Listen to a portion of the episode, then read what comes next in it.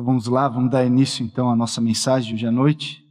E mais uma vez é um privilégio, especialmente ah, com o significado desse dia em que a gente comemora a ressurreição do nosso Senhor.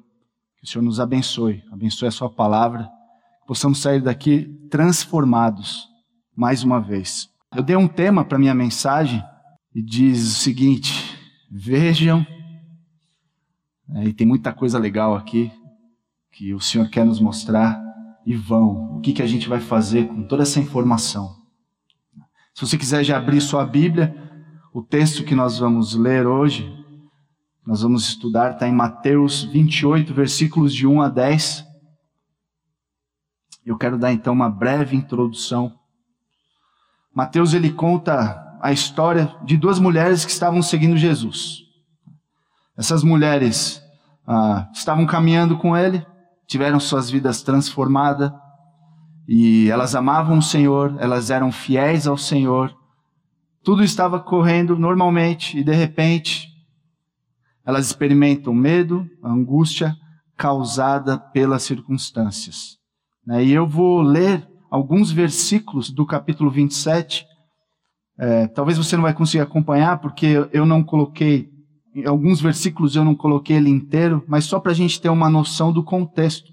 Né? Essas mulheres estavam seguindo ao Senhor e de repente, versículo 12 do capítulo 27, acusado pelos chefes dos sacerdotes e pelos líderes religiosos, né? que o entregaram por inveja, versículo 18, versículo 20, convenceram a multidão a que pedisse Barrabás e mandasse executar Jesus. Olha só. Versículo 23. Perdão, 22. Todos responderam: crucifica-o. 23, eles gritavam ainda mais: crucifica-o. Versículo 26. Então Pilatos soltou-lhes Barrabás, mandou açoitar Jesus e o entregou para ser crucificado. Versículos 28 a 30. Os soldados tiraram-lhe as vestes e puseram nele um manto vermelho. Fizeram uma coroa de espinhos e a colocaram em sua cabeça puseram uma vara em sua mão direita e, ajoelhando-se diante dele, zombavam: Salve, rei dos judeus! Cuspiram nele e, tirando dele a vara de sua mão, batiam com ele na cabeça. Versículos 39 e 40. Os que passavam lançavam-lhe insultos, balançando a cabeça e dizendo: Você que destrói o templo e o reedifica em três dias, salve-se! Desça da cruz se é filho de Deus. Da mesma forma, os chefes dos sacerdotes, os mestres da lei e os líderes religiosos zombavam dele, dizendo: Salvou os outros, mas não é capaz de salvar a si mesmo. E é o rei de Israel? Desça agora da cruz e creremos nele. Versículo 44. Igualmente o insultavam os ladrões que haviam sido crucificados com ele. 46. Por volta das três horas da tarde, Jesus bradou em alta voz: Eloi, Eloi, lama sabachthani, que significa, meu Deus, meu Deus, por que me abandonaste? E versículo 50, finalmente, depois de ter bradado novamente alta voz, Jesus entregou o seu espírito. Prisão injusta, tortura, humilhação, crucificação e morte. E quem que estava lá assistindo? Mateus 27, 55, 56. Muitas mulheres estavam ali observando de longe.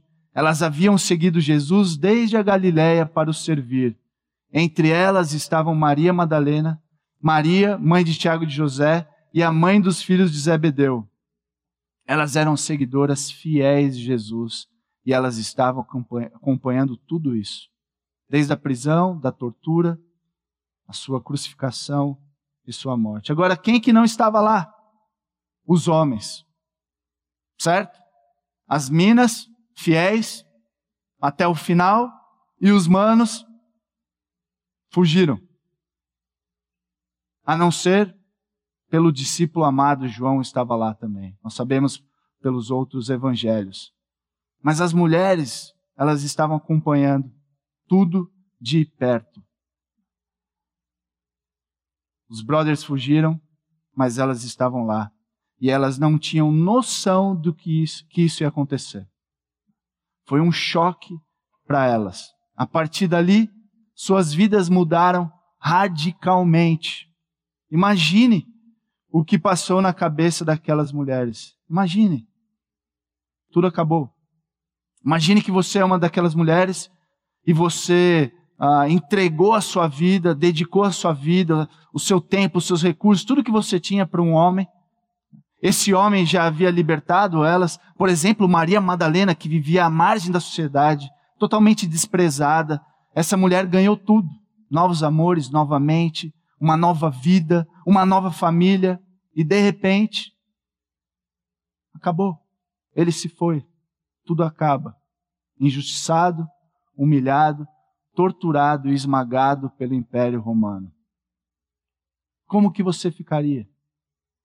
Imagina se você tivesse colocado a sua vida, tudo que você tem, e essa pessoa fosse embora. Né? Nós temos que nos colocar essa história. Se a gente com, começar a, a, a, se colocar no lugar dessas pessoas, a gente vai ver o que elas estão sentindo, o que elas estão passando. Ele podia salvar as pessoas, mas parece que ele não conseguia salvar a si mesmo. Acabou. Parece mentira. Mas elas viram o Senhor morrer e ser colocado no túmulo. Acabou. Acabou. E talvez é a maneira como você está se sentindo agora, com a perda de alguém querido, alguém que você estimava foi-se. O trabalho, você foi mandado embora, acabou o trabalho. Um filho desviado da fé pecados escravizadores. Acabou. Eu olho para as circunstâncias e eu não vejo uma luz no fim do túnel. Jesus tem me ajudado até aqui, mas eu olho para a realidade, eu olho para a minha vida, eu olho para as minhas experiências e eu não tenho mais esperança. Acabou. É o fim. Estou triste, desiludido, desamparado, machucado. Sim, nós estamos passando por momentos difíceis. E tem muitas pessoas espalhadas pelo mundo que nunca deixaram de passar por esses momentos. Muitas pessoas que nunca sonharam, nunca tiveram esperança, nunca viveram num ambiente de proteção, de amor. Nunca conseguiram vislumbrar um lugar sem dor, onde há amor. E mesmo que a gente não sofra como essas pessoas, A mensagem do cristianismo não é de uma vida fácil. Nós sabemos disso. Não é a garantia de que nós não ficaremos doentes ou que a nossa conta bancária uh, estará sempre recheada. Não. Nós olhamos para a história e a mensagem do cristianismo é pesada. Ela faz parte das grandes atrocidades do mundo.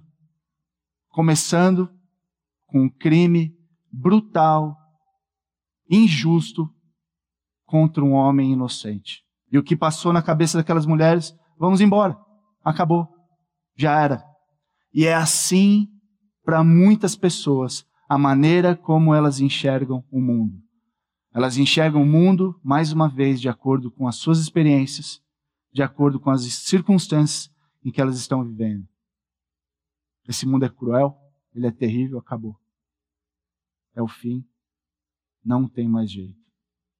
Agora olha só o que Mateus quer nos mostrar. Vejam, por que, que não é o fim? Por que, que não acabou para nós? Mateus 28, versículo 1. Depois do sábado, tendo começado o primeiro dia da semana, Maria Madalena e a outra Maria foram ver o sepulcro. E eis que sobreveio um grande terremoto, pois um anjo do Senhor desceu dos céus e, chegando ao sepulcro, rolou a pedra da entrada e assentou-se sobre ela. Sua aparência era como um relâmpago e suas vestes eram brancas como a neve. Os guardas tremeram de medo e ficaram como mortos. O anjo disse às mulheres: Não tenham medo. Sei que vocês estão procurando Jesus que foi crucificado. Ele não está aqui. Ressuscitou, como tinha dito. Venham ver um lugar onde ele jazia. Vão depressa e digam aos discípulos dele: Ele ressuscitou dentre os mortos está indo adiante de vocês para Galiléia. Lá vocês o verão. Notem que eu já avisei vocês. As mulheres saíram depressa do sepulcro, amedrontadas e cheias de alegria, e foram correndo anunciá-lo aos discípulos de Jesus. De repente, Jesus as encontrou e disse: Salve! Elas se aproximaram dele, abraçaram-lhe os pés e o adoraram. Então Jesus lhes disse: Não tenham medo. Vão dizer aos meus irmãos que se dirijam para Galiléia. Lá eles me verão. Senhor, que texto tremendo. Simples, uma história fácil de entender e ao mesmo tempo incrível, maravilhosa. Pai, que o Senhor se revele a nós, que a visão correta do Cristo ressurreto transforme as nossas vidas. Pai, por favor, fale com o seu povo, que possamos ver o quão poderoso, o quão bondoso e o seu propósito para as nossas vidas de uma maneira diferente essa noite. Que possamos sair daqui transformados, porque o Senhor está vivo. Abençoe, Pai, essa palavra. Nós pedimos e agradecemos por tudo no nome de Jesus. Amém. Amém. Essa mulher, essas mulheres chegaram ali no primeiro dia da semana, domingo, antes do, do amanhecer, logo cedinho. E o que, que elas foram fazer lá? Seria legal, eu queria poder dizer que elas foram lá porque elas criam que Jesus Cristo ressuscitaria. Mas não foi isso. Elas estavam tristes, quebradas, e elas queriam uma última vez ungir o corpo do Senhor. Nós sabemos o propósito do porquê elas estavam lá, porque Marcos, ele nos diz em Marcos 16:1, elas compraram especiarias aromáticas para ungir o corpo de Jesus. Mas elas não tinham noção que ao chegar ali, o sepulcro estava selado, a pedra estava selada e haviam guardas romanos ali. Agora, existem várias teorias do porquê as mulheres se tornaram as primeiras testemunhas da ressurreição de Jesus. Várias. E eu não vou dizer quais são, você, você, quais são, você já deve ter escutado muitas delas. Mas eu curti muito uma que o John MacArthur disse. Ele disse que simplesmente era porque elas estavam lá. O fato delas terem testemunhado a ressurreição era porque elas estavam lá. Sem querer espiritualizar, qualquer um de nós, qualquer uma, qualquer pessoa que estivesse lá também teria visto Jesus ressurreto. Uma grande verdade, né? Interessante demais isso. Eu fiquei pensando, quantas pessoas perdem o que o Senhor está fazendo, deixam de ter experiência com o Senhor simplesmente pelo fato delas não estarem lá. Pensando aqui, KM11, Quantas pessoas estão deixando de experimentar e de ver o poder de Deus, de, de ver o Senhor agindo pelo fato de não estarem aqui? Esteja onde Deus está trabalhando. E Deus está trabalhando em e por meio da sua igreja, do seu povo.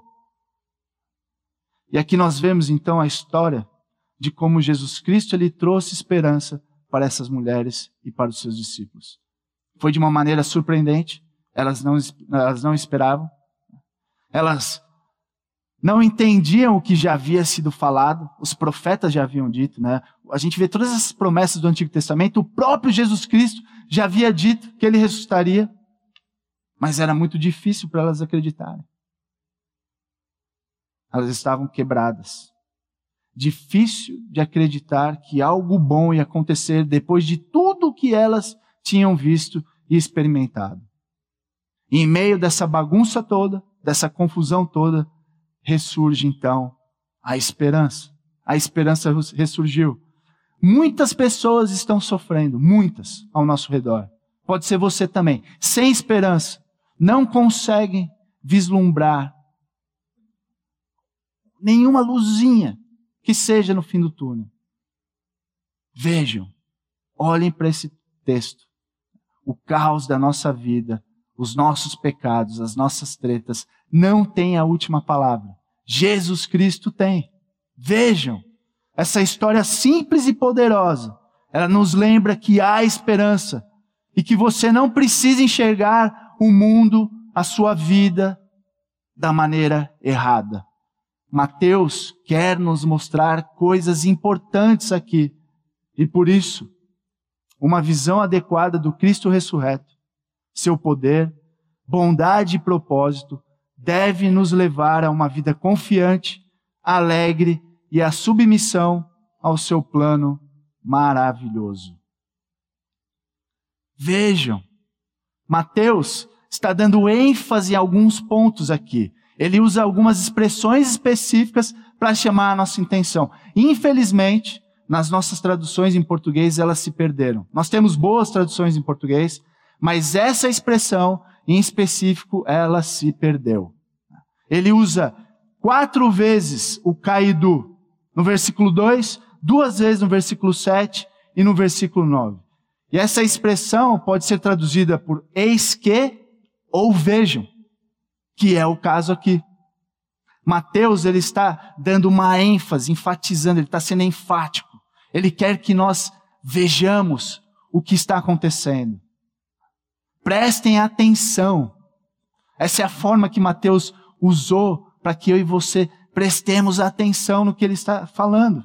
Cai e do. E por que Mateus quer enfatizar algumas coisas?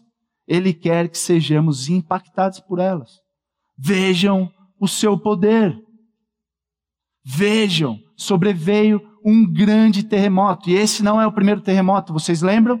Quando Jesus Cristo bradou em alta, em alta voz e entregou o seu espírito, está consumado, veio um grande terremoto. E aí aconteceu umas coisas ah, muito doidas, né? Os, os mortos ressurgiram, saíram andando pela cidade. E o que causou o terremoto? O texto diz: foi a descida do anjo. O terremoto não aconteceu por causa da ressurreição. O terremoto aconteceu, e no texto fica muito claro, por causa do anjo. Olha só.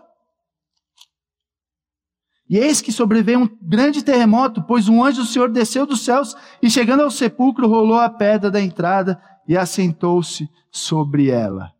Não foram as placas tectônicas que se moveram, não foi nenhum fenômeno natural, não, não posso nem dizer simplesmente, sobrenaturalmente, um anjo desceu, uau, e um grande terremoto aconteceu ali. E o versículo 3 diz que a sua aparência desse anjo era como um relâmpago. E se você mora no Vale do Paraíba, você sabe o que isso significa. Um brilho sobrenatural. E quando esse anjo desceu com o poder de um terremoto, que abriu a pedra, rolou a pedra, e com a aparência de um relâmpago para anunciar a ressurreição de Cristo, fica muito claro, sabe o quê? Que Jesus Cristo, ele tem toda a autoridade no céu. E ele tem poder sobre os milhares e milhares e milhares de anjos. E eles o obedecem. Os anjos estão a serviço de Cristo. E o que isso significa? Ele tem poder. Vejam. Não são aqueles anjinhos bonitinhos, gordinhos, bebezinhos, com, com cachinhos, encarola, encaro, eh, cachinhos encaracolados, olhinhos azuis, com seus arcos e flechas de coraçãozinho. Não. São anjos, como um relâmpago bem diferente. E se você visse como eles são, se você visse o quanto eles são e o seu poder, você ficaria de queixo caído. Você se dobraria diante de Cristo. Se nós pudéssemos ver. E ele está dizendo: vejam. Tenta imaginar tudo isso aqui. Eu vou ler rapidinho. Mateus 24, 30 e 31. Olha só. Então aparecerá no céu o sinal do Filho do Homem, e todas as nações da terra se, se, se, lamentarão e verão o Filho do Homem vindo nas nuvens do céu com poder e grande glória. E ele enviará os seus anjos com grande som de trombeta, e esses reunirão os seus eleitos dos quatro ventos de uma outra extremidade dos céus. Olha só Mateus 26, 52, 53. Disse-lhe Jesus: guarde a espada. Lembra que Pedrão tirou a espada e cortou a orelha de Malco? Guarde a espada, pois todos os que empunham a espada, pela espada morrerão. Você acha que eu não posso pedir a meu pai e ele não colocaria imediatamente à minha disposição mais de doze legiões de anjos? E muitos outros textos do Novo Testamento. Ele é poderoso. Vejam. Versículo 4: Os guardas tremeram de medo e ficaram como mortos. Literalmente, tiveram os seus corpos chacoalhados, eles, tremeram de medo. E a palavra no original para tremeram é da mesma raiz da palavra terremoto. Eles tiveram uma baita de uma experiência e ficaram como mortos, desmaiados, paralisados, sem reação alguma.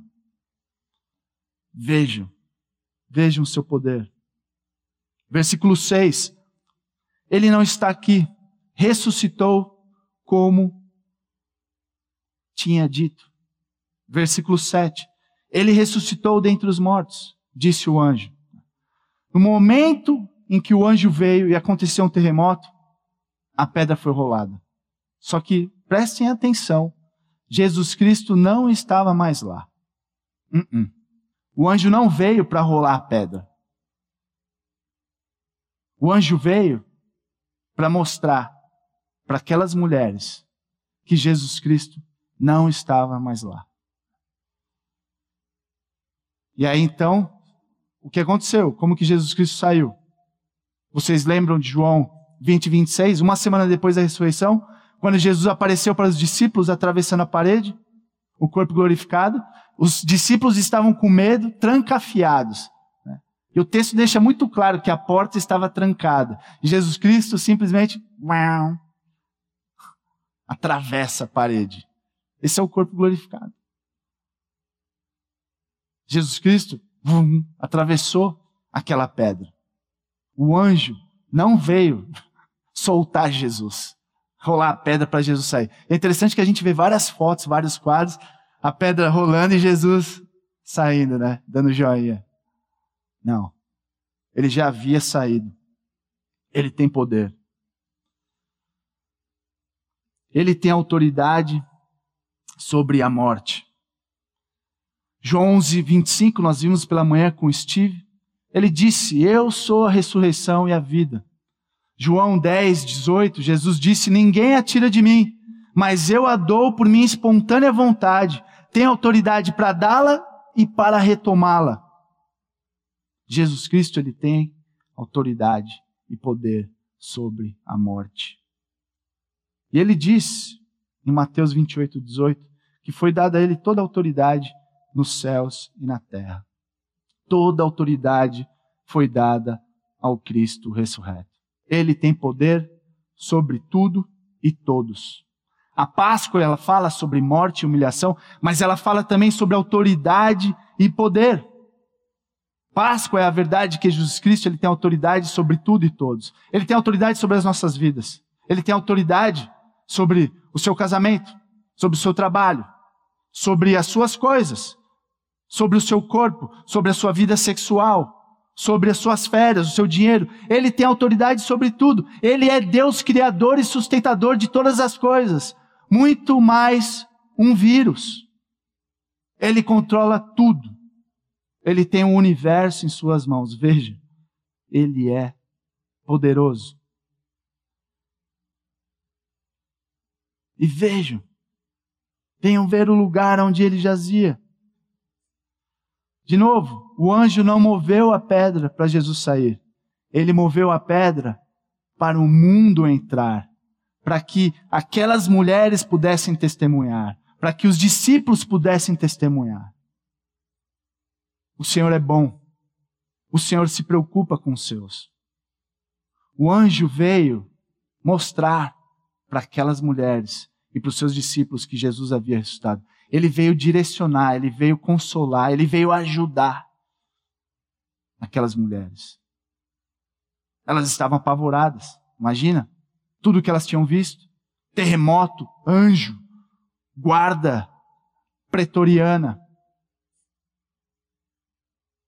O anjo não veio dar um sermão. Pô, sério, vocês são demais. Depois de tudo que ele falou, depois de tudo que vocês viram, vocês estão aqui com essa cara sofrida. Fala sério. Mulheres de pouca fé. Não. Talvez seria o que eu fizesse. Mas o Senhor estava lá. Ele enviou o seu, o seu anjo para consolar. E é dessa maneira que o Senhor nos trata nos momentos de dificuldade, nos momentos onde a gente está passando por dificuldade. Essas mulheres viram o Senhor ser crucificado, morto e sepultado. E o anjo disse: Venha ver. Primeira mão. Venha ver. Ele veio ajudar no entendimento do que estava acontecendo. E aí então, ele disse no versículo 7: Vão depressa e digam aos discípulos dele: Caidu, vejam, ele está indo diante de vocês para Galiléia. Lá vocês o verão. Vejam, eu já avisei vocês. Vai rolar uma aparição, uma grande conferência. Vocês vão ver. E não vai ser online, vai ser presencial. Vocês verão o Senhor lá na Galiléia. Vão falar aos discípulos que ele ressuscitou. Mais uma vez, vejam a bondade do Senhor. Ele estava preocupado com os traidores. No momento uh, da vida deles que eles foram os mais desleais possível, o Senhor se preocupou. Vão, avisem. O anjo disse, né? Vai depressa, avisem os, os discípulos. Ele não estava preocupado em mostrar para os seus inimigos. Vai lá, diga para Pilatos o que aconteceu. Para os mestres. Não. Ele estava preocupado com os seus. Vai comunicá-los o mais rápido possível para acabar com o sofrimento deles. Fale com os discípulos para que eles sejam confortados nesses tempos difíceis. Imagina a cena, os discípulos tristes, quebrados, eles tinham a, acabado de abandonar o Senhor, trair o Senhor, eles estão lá trancafiados, com medo. Se fosse talvez eu, eu ia falar, eles vão ficar sabendo, mas de, deixa sofrer só um pouquinho. Só, só mais um pouquinho para eles aprenderem. Você já falou isso? Não, não, não. A, a gente já vai falar, mas deixa só mais um pouquinho para eles sentirem né, a, a, um pouquinho da dor, para eles aprenderem com o sofrimento. Não. Vão depressa, acabem logo com esse sofrimento. Acabem com o sofrimento desses traidores. Versículo 9. Jesus Cristo as encontrou e disse: Salve. Não foi uma tchan, tchan, tchan, tchan, né? uma baita de uma. Não. Foi de uma forma comum, uma maneira comum como eles se cumprimentavam, mas ao mesmo tempo convincente. Salve. No original é kairete, que quer dizer alegrem-se.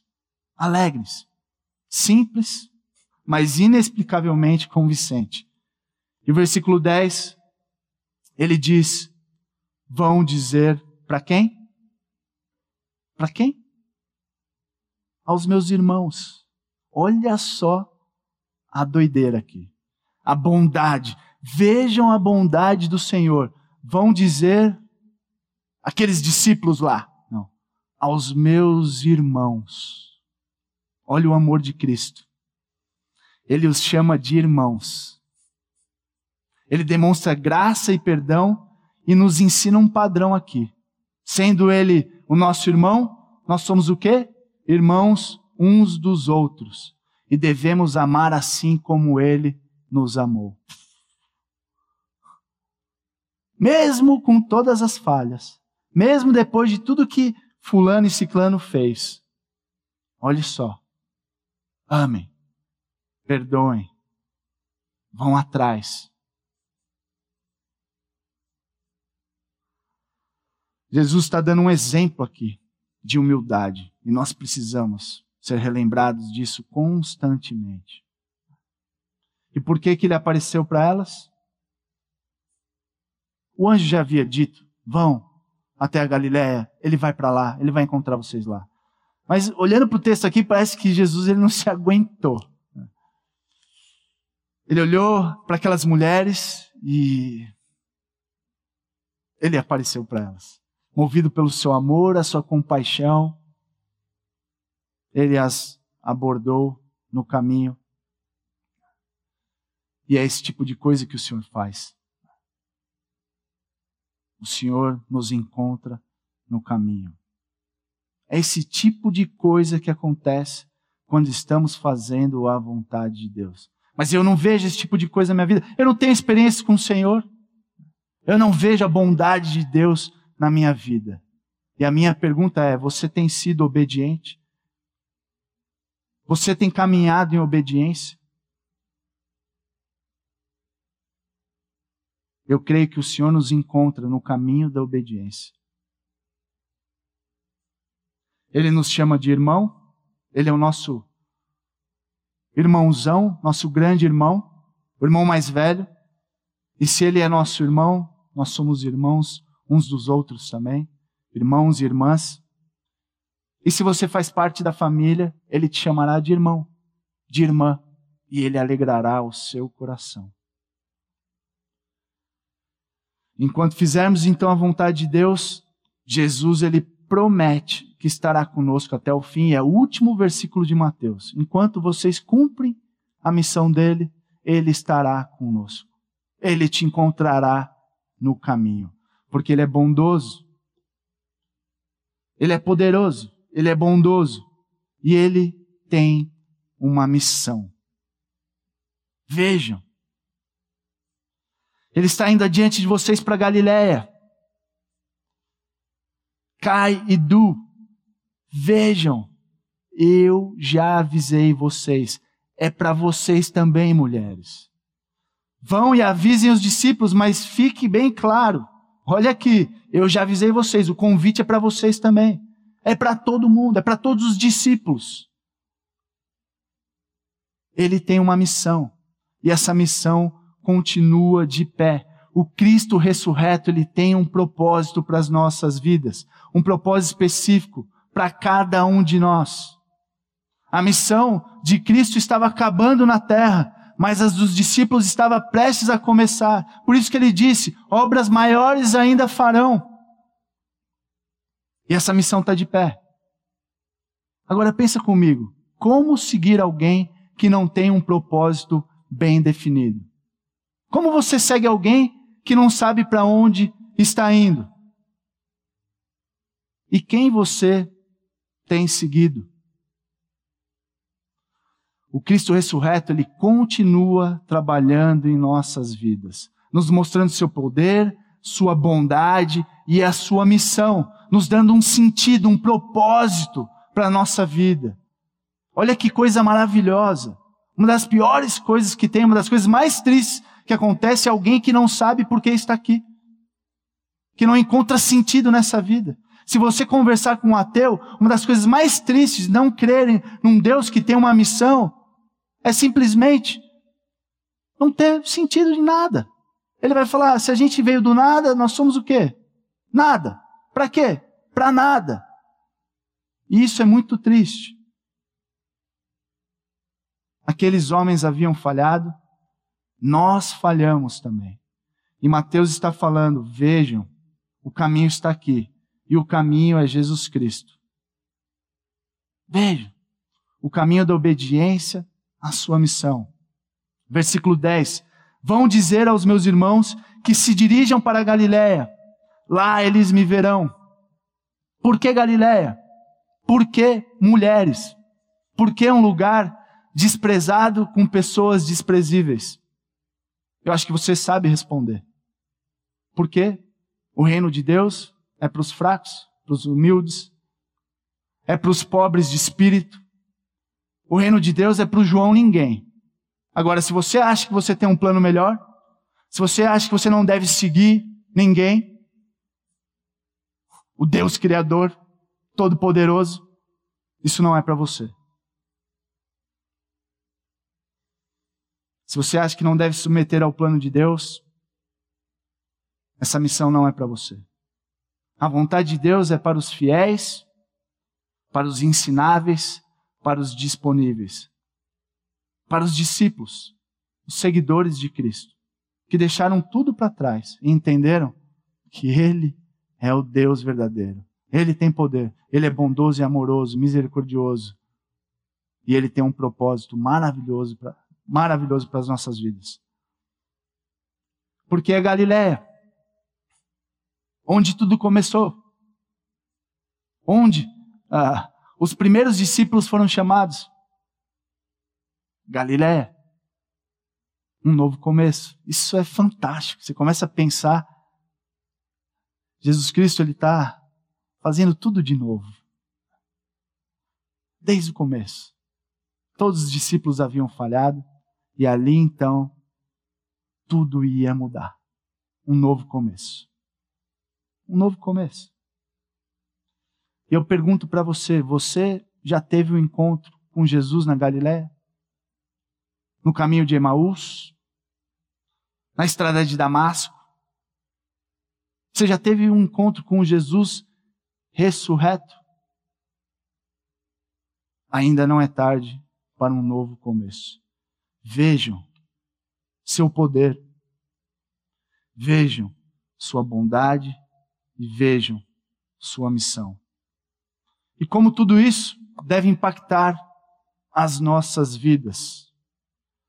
Vejam os imperativos. Versículo 5, o anjo disse: Não tenham medo. Versículo 10, Jesus disse: Não tenham medo. O anjo disse: Não tenham medo para as mulheres. Os soldados têm todo motivo para ter medo. Eles sim, mas vocês não. Não tenham medo. Os inimigos de Jesus, todo motivo. O mundo que não crê em Jesus, sim, eles têm motivo para temer. Mas nós, os filhos de Deus, não tenham medo. Não tenham medo. Eu não sei, mas Jesus, com uma palavra, ele arrancou o medo do coração daquelas mulheres. A palavra de Deus tem poder e o amor de Deus lança fora todo o medo. Ele é bondoso, ele é amoroso. E as pessoas hoje em dia, elas são guiadas pelo medo, pela culpa, estão cada vez mais ansiosas, mais depressivas. Olhem para essa história. Ele é Deus. Ele é amoroso, e Ele tem um plano para você. Versículo 7 e versículos 10. O anjo disse: Vão depressa e digam. Jesus disse: Vão dizer. Pessoal, quanto mais eu e você vermos quem Jesus Cristo é, a sua bondade, o seu plano, o seu amor, menos temeremos e mais alegremente correremos para anunciar quem Ele é para as pessoas. Quanto mais você ver a sua beleza, mais você vai viver debaixo da sua autoridade, do seu poder e da sua bondade. Jesus encontrou seus discípulos na Galiléia e os, com, os comissionou a pregar o Evangelho para todas as pessoas do mundo. Logo ali na frente, a grande comissão, nós conhecemos muito bem, o que aconteceu com aqueles homens medrosos? Pós-Galileia. Eles saíram para pregar o Evangelho. E quer saber? Eles morreram pelo Evangelho. Olha só a diferença. Esses homens foram impactados pelo poder, pelo amor e pelo propósito de Jesus. Vão e digam para as pessoas, levem essa mensagem de esperança para um mundo sem esperança. Ele ressuscitou. Não subestimem que todos saibam disso. Eu lembro numa viagem missionária, eu estava com a Kika, nós fomos fazer uh, uma viagem no sertão do Nordeste. Sertão C, onde a terra seca, onde a terra racha. Seco, seco, seco. E nós pegamos uma rua e a gente evangelizava de casa em casa. E nós chegamos num dado momento na casa do seu Pedro, um senhor de idade. Em um de determinado momento, ele falou que Jesus Cristo, ele cria em Jesus Cristo e que ele havia morrido. E eu, seu Pedro, mas a história não parou por aí. Ele ressuscitou. E nós começamos a falar e mostrar na Bíblia, não, ele não está morto, ele ressuscitou. Esse homem deu um pulo da cadeira e ele bradou: Você está me dizendo que ele ressuscitou? Seu Pedro, sim.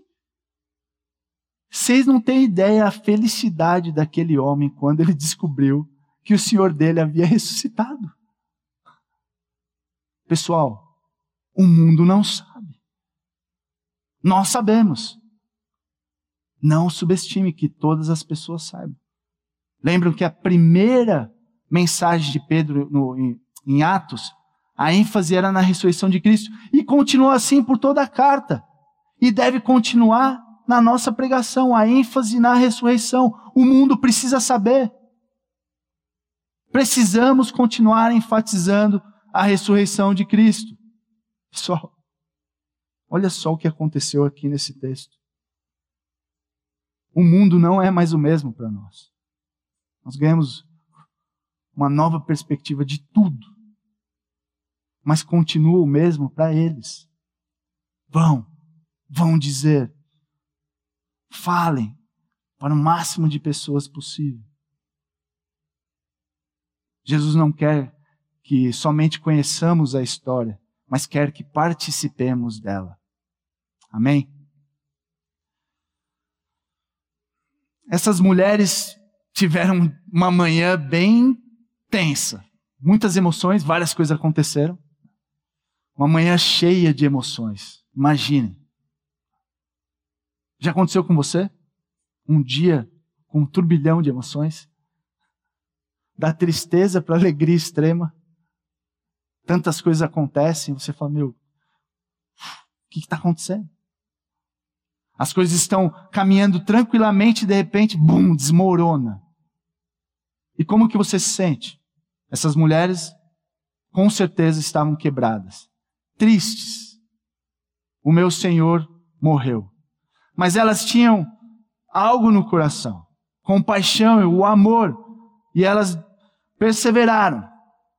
Elas tinham uma consideração a ponto de vamos dar a última ungida no corpo, uma última vez. E essa tristeza e compaixão se tornou no quê? Medo. Chega lá, guardas, terremoto, um anjo, o que está acontecendo? O seu coração foi tomado pelo medo. E olha só que interessante o versículo 8. As mulheres saíram depressa do sepulcro, amedrontadas e cheias de alegria, e foram correndo anunciá-lo aos discípulos de Jesus. Elas estavam com medo, e aí um sentimento começou a nascer no seu coração, no coração delas. Alegria. Medo e alegria. Você consegue pensar em momentos da sua vida em que você teve medo e alegria? Quem aqui gosta de montanha russa? Não é mais ou menos isso que acontece? Mas eu lembro de uma, em uma ocasião muito especial da minha vida, da vida da Kika, em que nós, ah, pela graça de Deus, tivemos a nossa primeira filha, a Juju. A Juju nasceu bem, nasceu pesadinha, grandinha. Nós saímos do hospital com ela no braço. Chegamos em casa, a colocamos no berço. Eu e a Kika demos dois passos para trás, sentamos na cama, olhamos um para o outro e começamos a chorar. Chorar. Ela não precisava falar nada. Eu sabia o que estava acontecendo no coração dela. E eu também não precisava falar nada. Nós estávamos apavorados. Coração cheio de alegria, ao mesmo tempo ferrou. O que, que a gente vai fazer com essa criança? Eu não cuido nem de mim direito. Eu não cuido da minha vida direito. O que, que eu vou fazer? Agora, é claro né, que essa analogia não explica, é muito fraca comparado ao que aconteceu com aquelas mulheres. e com os discípulos também. O fato é que a ressurreição ela nutre o nosso coração de alegria e lança fora o medo. Jesus ele ressuscitou para acabar com o nosso medo. Com certeza, a ressurreição é mais do que suficiente para lançar fora todo o medo. Meu irmão, minha irmã, meu amigo, minha amiga, vejam. Vejam o Senhor. E aí então, versículo 9. As mulheres abraçaram-lhe os pés e o adoraram. Algo maravilhoso aconteceu. Elas viram o Senhor ressurreto. Elas caíram em adoração, abraçaram-lhe os pés, com o coração cheio de alegria. Depois da compaixão, o medo, a alegria, veio a adoração. Elas reconheceram o seu poder, a sua bondade, o plano que ele tinha. E elas seguraram seus pés.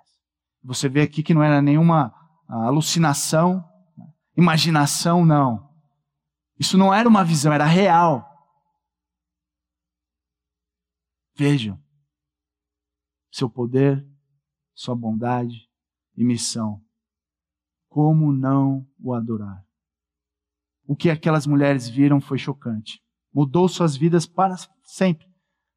Marcou suas vidas profundamente. E de certa forma não foi o que aconteceu com a gente. Você começa a conhecer Jesus. Pô, Jesus é bom. Olha só, um grande mestre. E aí você começa a ficar com medo, peraí, ele é o, o juiz, né, o, o soberano sobre todos. Mas ele veio morrer no nosso lugar pelos nossos pecados. E você começa a ver a bondade, a graça, o amor dele. E seu coração começa a se alegrar, ele se mostra, você tem um encontro com ele, e você então cai e o adora. Não é isso que a gente faz todos os domingos? A gente vem aqui e a gente cai de joelhos aos pés de Jesus? Não, literalmente, mas o nosso coração ele está diante de Jesus, reconhecendo quem ele é, em adoração. E isso é maravilhoso. Essas mulheres viram o Senhor ressurreto e a palavra diz: bem-aventurados, felizes, aqueles que não viram e creram. Você viu? Caia aos pés de Jesus e se arrependa. Confesse e coloque sua fé nele. Alegre-se, não tenha medo. Ele ressuscitou. Vá e conte para todas as pessoas. E espere que ele te encontre pelo caminho. Não tenham medo. Alegrem-se. E vão dizer para todas as pessoas. E por fim, para acabar, qual é o sentimento que brota no nosso coração? A esperança. A esperança. A esperança de que as tretas, as circunstâncias, as nossas experiências nesse mundo cruel, nesse mundo duro, nesse mundo ruim, não é o final. Essas coisas, o nosso pecado não dão a última palavra, mas Jesus Cristo dá, porque ele ressuscitou. A morte não é a última palavra para nós, e sim Jesus Cristo. Existe esperança, a morte não é o fim da nossa história. Talvez você tenha passado por algo terrível e você escuta essas coisas e você fala assim: isso tudo é muito bonito, mas olha só a minha situação. Verdade. Muito bom o que você está falando, mas não é a minha realidade. Talvez você tenha caído nos mesmos erros. Tem fracassado? Já perdeu a esperança em mudar? Esse mundo que vocês estão falando não é o mundo que eu vivo. E essa história, pessoal, nos mostra que há esperança. Há esperança. De novo, nosso pecado não tem a última palavra. Jesus Cristo, ele veio. Ele tomou o nosso lugar. Ele morreu a nossa morte pelos nossos pecados. Ressuscitou ao terceiro dia e vivo está. E é a garantia de que eu e você não enfrentaremos a morte. Nunca mais. eternamente. Vejam, ele ressuscitou.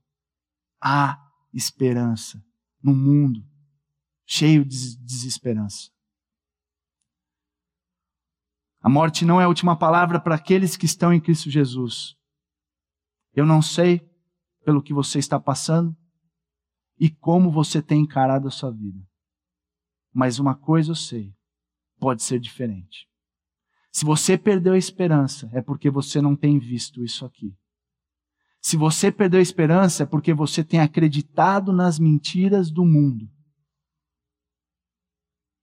E eu quero te dizer que uma visão adequada do Cristo ressurreto, seu poder, bondade e propósito deve nos levar a uma vida confiante, alegre e a submissão ao seu plano maravilhoso. Vamos orar. Senhor Deus, muito, muito obrigado por tudo que o Senhor fez. Muito obrigado porque essa esperança ela brota em nosso coração ao ler um texto tão central, tão maravilhoso, tão fundamental como esse, que conta de maneira simples e impactante como o Senhor venceu a morte, o Senhor ressuscitou. Pai, obrigado porque em Cristo Jesus nós temos esperança nesse mundo tão cruel. Pai, nós vemos as pessoas quebradas, perdidas, chorando, tristes, sem esperança nenhuma. E nós temos a convicção de que se nós não estivéssemos em Cristo, nós estaríamos igual ou pior. E Pai, essa semana a gente refletiu em algo maravilhoso que mudou a nossa história. Obrigado porque nós enxergamos o seu poder, a sua divindade, a sua bondade, o seu amor, a sua graça, o propósito maravilhoso que o Senhor tem para as nossas vidas. Isso faz toda a diferença. Toda a diferença. E Pai, nós não queremos guardar essa verdade para nós mesmos. Queremos cumprir a missão de ir e fazer discípulos de todas as nações, de todo o mundo, levando a esperança num mundo sem esperança. Louvado seja o Senhor, bendito seja o Senhor, por tamanha esperança que nós temos em Cristo. E é com um coração muito grato, Pai, que nós encerramos essa celebração, esse culto, e nós queremos louvar mais uma vez de todo o coração por quem o Senhor é e por tudo que o Senhor fez. E é no nome de Jesus que nós oramos. Amém.